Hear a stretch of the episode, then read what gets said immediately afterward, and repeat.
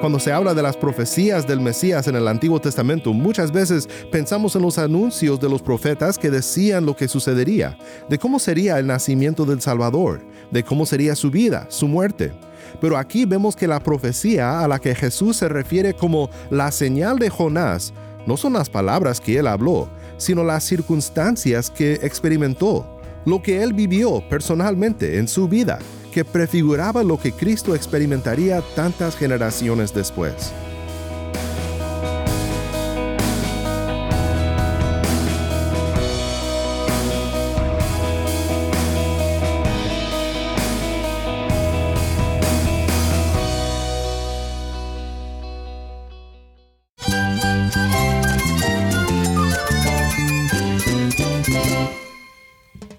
Cristo es mi todo. Cristo es el Rey del universo, es quien guía nuestras vidas. Él es grande y amoroso. Él es real. Solamente Jesucristo es nuestro Señor y Salvador. Es mi guía quien me fortalece. En Cristo Jesús hay esperanza, hay paz. Y nuestro Dios es un Dios de rescate. Estás escuchando a El Faro de Redención, Cristo desde toda la Biblia para toda Cuba y para todo el mundo.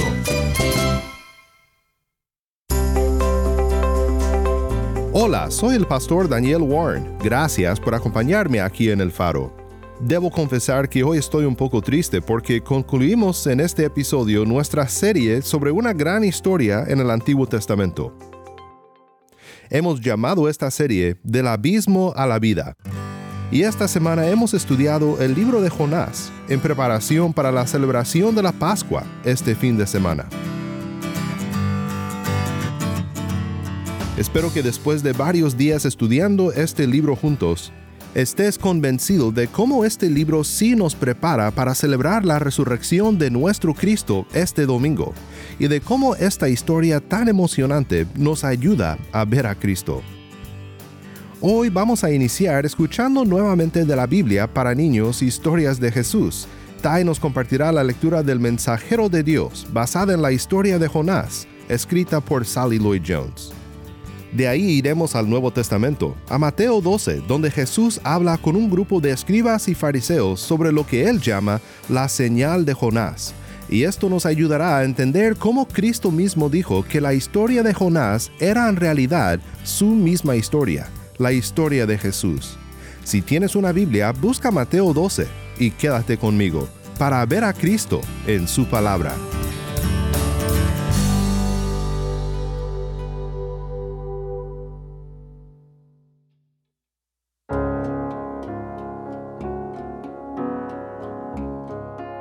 Ver es creer. ¿Alguna vez has oído eso?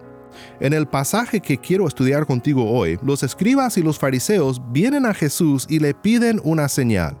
Ver es creer. Esto es lo que básicamente dicen. Pero Cristo conoce sus corazones y sabe que no serán convencidos tan fácilmente, porque sus corazones rebeldes han rechazado al Señor y se rehusan a creer. Cuando Jesús les contesta, se rehúsa a darles una señal, porque ya existen las señales que necesitan, y aún así se resisten a Dios y se oponen al Salvador. En unos momentos más abriremos este texto en Mateo 12, pero antes quiero compartir contigo una hermosa lectura de parte de nuestra hermana Taimí. Es la historia de Jonás del libro que tanto hemos recomendado y usado aquí en el Faro, la Biblia para niños, Historias de Jesús, escrito por Sally Lloyd Jones. El mensajero de Dios. Dios tenía una tarea para Jonás, pero Jonás no la quería. Ve a Nínive, dijo Dios, y diles a tus peores enemigos que yo los amo. No, dijo Jonás, son gente mala, que hace cosas malas. Exactamente, dijo Dios, se han alejado de mí, pero no puedo dejar de quererlos. Voy a darles un nuevo comienzo voy a perdonarlos. No, dijo Jonás, no se lo merecen. Huiré lejos, pensó Jonás, muy lejos, tan lejos que Dios no podrá hallarme. Así no tendré que hacer lo que Dios dice. Es un buen plan. A Jonás le parecía un buen plan, pero no era un buen plan, por supuesto, no era un buen plan. Era un plan tonto. Porque uno puede huir de Dios, pero Él siempre viene y nos encuentra. Jonás siguió adelante con su plan no muy bueno. Un boleto, no a Nínive, por favor, dijo, y se embarcó en un barco que salía en la dirección totalmente opuesta a Nínive. Pues bien, no pasó mucho tiempo hasta que sopló un viento feroz. El barco comenzó a mecerse, a bambolearse, a tambalearse y todos empezaron a sentirse mal. Jonás se levantó de inmediato. Como ves, lo primero que salió mal con el plan no muy bueno de Jonás fue que Dios envió una gran tempestad. Los marineros no podían manejar su barco en forma apropiada. ¡Vamos a hundirnos! gritaron y empezaron a arrojar todo por la borda. Maletas, comida, todo lo que podían hallar. Jonás comprendió que la tempestad era culpa suya. Écheme a mí, más bien, les gritó a los marineros. Y se calmará la tormenta. Los marineros no estaban seguros. Es la única manera en que pueden salvarse, les gritó Jonás. Chapuzón. Tan pronto como Jonás cayó al agua, las olas se calmaron, el viento se tranquilizó y la tormenta se acabó. Entonces, cuando Jonás pensaba que todo se había acabado, cuando estaba seguro que se iba a ahogar, Dios mandó a un gran pez para que lo rescatara. El pez se tragó a Jonás entero, de golpe. Jonás debe haber pensado que iba a morirse. Estaba tan oscuro allí dentro como una tumba. Pero entonces olió la comida en descomposición y sintió las algas viscosas y supo que no estaba muerto. Estaba en el estómago del pez. Sentado allí en la oscuridad por tres largos días, Jonás tuvo bastante tiempo para pensar. Muy pronto se dio cuenta de que su plan era, pues bien, un plan en verdad muy tonto. Lamentó haber huido, oró a Dios dentro del gran pez y pidió a Dios que lo perdonara. Después de tres días el pez escupió a Jonás. Estuvo a salvo en una playa de arena. En ese momento Jonás oyó que alguien lo llamaba. Ve a Nínive, le dijo Dios. Y esta vez, sí, dijo Jonás. Fue derecho a Nínive y anunció a todos el maravilloso mensaje de Dios. Aun cuando ustedes se han alejado mucho de Dios, Él no puede dejar de amarlos, les dijo Jonás. Acérquense a Él, Él los perdonará. La gente de Nínive prestó atención a Jonás y empezaron a amar a Dios. Aprendieron a hacer lo que Dios les decía y dejaron de alejarse de Él, tal como Jonás. Muchos años más tarde Dios iba a enviar a otro mensajero con el mismo mensaje maravilloso. Como Jonás, él pasaría tres días en total oscuridad. Este mensajero sería el Hijo de Dios. Se le llamaría la palabra, porque él mismo sería el mensaje de Dios. El mensaje de Dios traducido a nuestro propio idioma. Todo lo que Dios quería decirle a todo el mundo en una persona.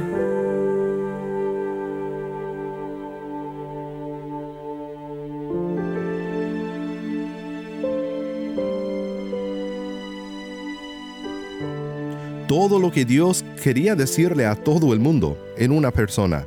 Muchas gracias, Tai. Esta fue la historia de Jonás en la Biblia para niños, Historias de Jesús, por Sally Lloyd Jones. Sally Lloyd Jones dice que cada historia de la Biblia susurra su nombre, el nombre de Jesús. Aquí en el Faro es nuestra meta siempre leer la Biblia con ese enfoque, porque es el enfoque o el lente, la hermenéutica podemos decir, que Cristo mismo nos dio para leer su palabra. Esto lo vemos muy claramente en Mateo 12, 38 al 42, y es un buenísimo pasaje sobre el cual podemos meditar mientras nos preparamos para celebrar la Pascua, la resurrección de nuestro Redentor. Y es un buenísimo pasaje que estudiar para concluir nuestro estudio de Jonás, porque nos dice que la historia de Jonás, a fin de cuentas, prefigura la historia de Jesús.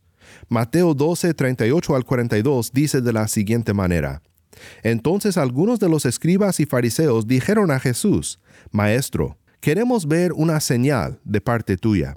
Pero él respondió, Una generación perversa y adúltera demanda señal, y ninguna señal se les dará, sino la señal de Jonás el profeta. porque como estuvo Jonás en el vientre del monstruo marino tres días y tres noches, así estará el Hijo del Hombre tres días y tres noches en el corazón de la tierra. Los hombres de Nínive se levantarán con esta generación en el juicio y la condenarán, porque ellos se arrepintieron con la predicación de Jonás. Y miren, algo más grande que Jonás está aquí. Brevemente, quiero ver contigo tres cosas de Mateo 12, 38 al 42. Tres cosas. Primero, el problema de los fariseos.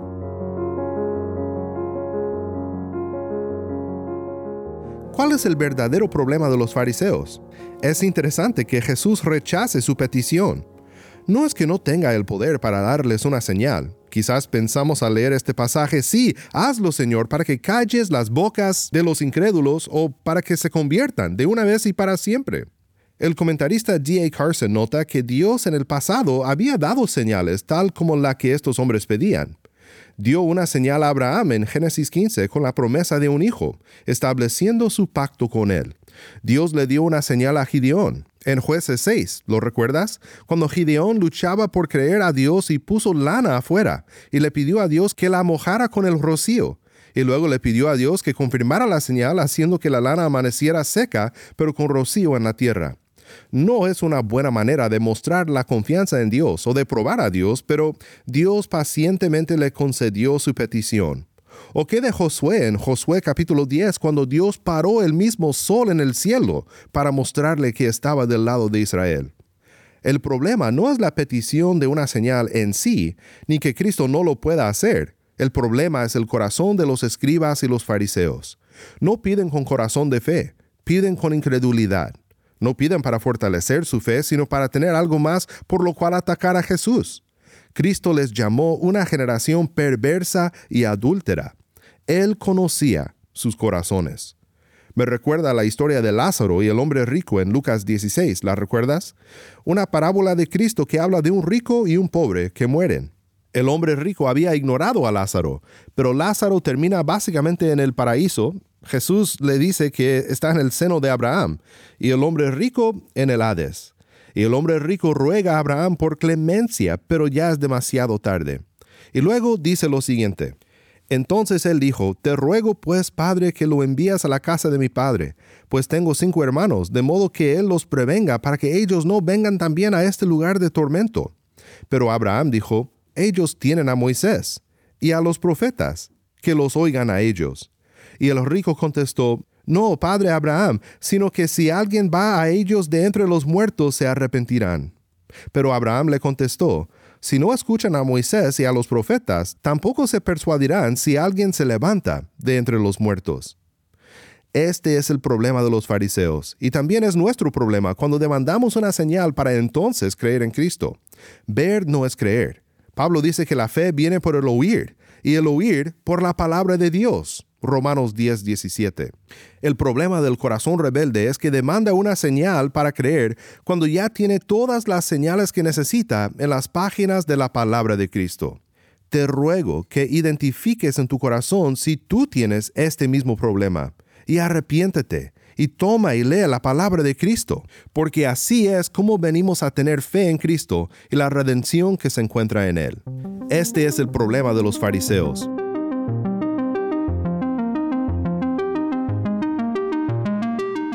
Lo segundo que quiero ver contigo es la profecía de Jonás. Cristo dice, como estuvo Jonás en el vientre del monstruo marino tres días y tres noches, así estará el Hijo del Hombre tres días y tres noches en el corazón de la tierra. Aquí aprendemos algo muy importante para nuestro estudio bíblico. Las personas pueden ser profecías, ¿lo sabías? Cuando se habla de las profecías del Mesías en el Antiguo Testamento, muchas veces pensamos en los anuncios de los profetas que decían lo que sucedería, de cómo sería el nacimiento del Salvador, de cómo sería su vida, su muerte. Pero aquí vemos que la profecía a la que Jesús se refiere como la señal de Jonás no son las palabras que él habló, sino las circunstancias que experimentó, lo que él vivió personalmente en su vida que prefiguraba lo que Cristo experimentaría tantas generaciones después. Tal como Nínive creyó a Jonás cuando lo vieron como uno que había regresado de la muerte, la resurrección de Cristo sería el sello de la autenticidad del mensaje de Cristo. Lo que celebramos en la Pascua es nada menos que lo que distingue al mensaje del Evangelio de ser simplemente una locura religiosa más. Pablo lo dice en 1 Corintios 15, 17. Y si Cristo no ha resucitado, la fe de ustedes es falsa, todavía están en sus pecados. Pero gloria a Dios, Pablo dice en el versículo 20, ahora Cristo ha resucitado de entre los muertos, primicias de los que durmieron, porque ya que la muerte entró por un hombre, también por un hombre vino la resurrección de los muertos. La resurrección de Cristo ha sido por toda la historia cristiana aquello de lo cual depende nuestra fe, y fue prefigurada, señalada desde antemano con la resurrección simbólica de Jonás, desde el abismo a la vida. Esta es nuestra esperanza, y es lo que debemos de creer si seremos salvos. No necesitamos otra señal. Los fariseos no necesitaban otra señal tampoco, y su terquedad es lo siguiente que Jesús nota. Y lo último que quiero ver contigo. Hemos visto el problema de los fariseos, su incredulidad, la profecía de Jonás, su persona, y ahora para terminar veamos la preeminencia de Cristo.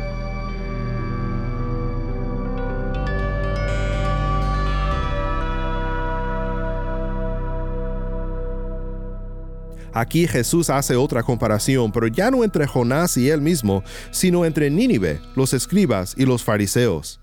También unos versículos después comenta sobre la reina del sur que vino y escuchó la sabiduría de Salomón, y su punto es este. Nínive y la reina del sur escucharon la palabra de Dios, la sabiduría de Dios. Pero aquí está algo mayor que Jonás. Aquí está algo mayor que Salomón. Aquí está Cristo Jesús el profeta final, la sabiduría de Dios y el verbo hecho carne. Este es quien está parado frente a ellos. Les dice, arrepiéntanse, crean y reciban vida eterna. ¿Te acuerdas de cómo lo describió Sally Lloyd Jones en la historia? Todo lo que Dios quería decirle a todo el mundo en una persona. Esta persona, este redentor, contiene en sí mismo todo lo que Dios quiere decirte a ti. Vida, esperanza y paz. Solo tienes que creer.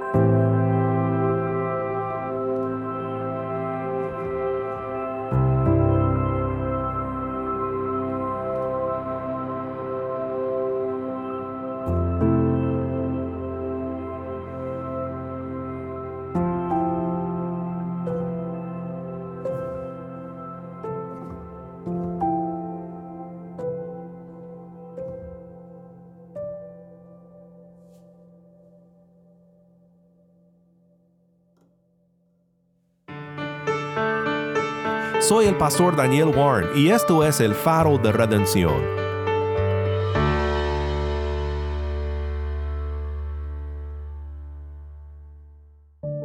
Las palabras de Cristo a los escribas y a los fariseos son palabras que todos necesitamos oír y que nos deben de hacer cuestionarnos sobre lo que realmente pensamos. ¿Necesitamos una señal o nos basta con las señales claras y amplias que ya tenemos en la palabra de Dios?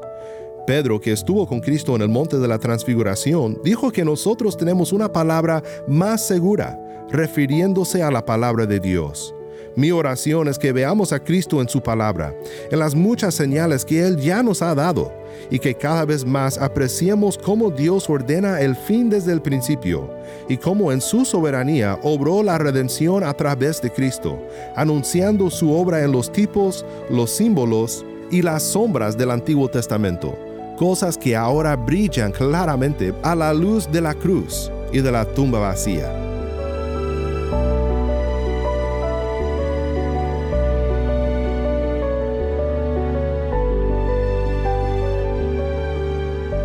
Oremos juntos para terminar.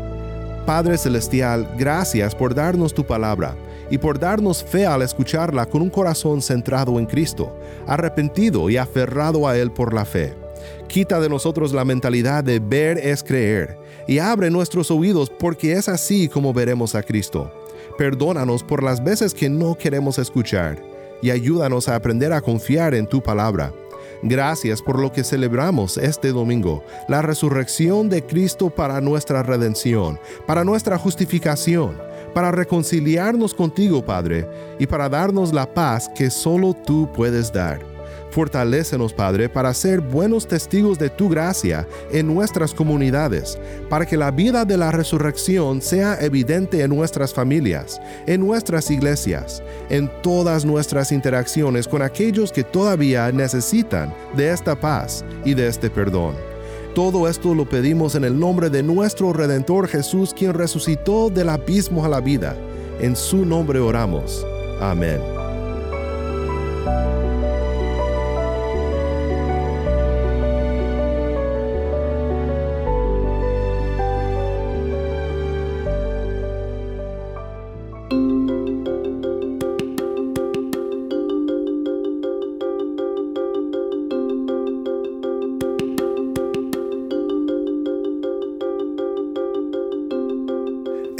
Faro de Redención como programa radial fue ideado para Cuba, pero ha crecido a un nivel global y si estás en sintonía fuera de Cuba, te agradezco por pasar estos tiempos con nosotros estudiando temas que nos fortalecen en nuestro caminar cristiano. Para más información sobre este ministerio y sobre cómo tú puedes formar parte de nuestra misión, visita nuestra página web elfaroderedencion.org. Nuevamente nuestra página web elfaroderedencion.org. No olvides que también nos puedes seguir en las redes sociales, en Facebook, Instagram y Twitter. Solo busca El Faro de Redención. Allí encontrarás más contenido durante la semana para animarte en tu fe y para mantenerte informado sobre el ministerio de El Faro. Si esta programación ha sido impactante para ti, queremos saber de ti. Puedes escribirnos al correo electrónico ministerio arroba el faro de Nuevamente nuestro correo electrónico ministerio arroba el faro de o mándanos un mensaje de voz a nuestro número de WhatsApp y cuando nos lo mandes indícanos si podemos incluir tu mensaje en un futuro programa. Nuestro número de WhatsApp es 1-786-373-4880. Nuevamente nuestro número de WhatsApp 1-786-373-4880.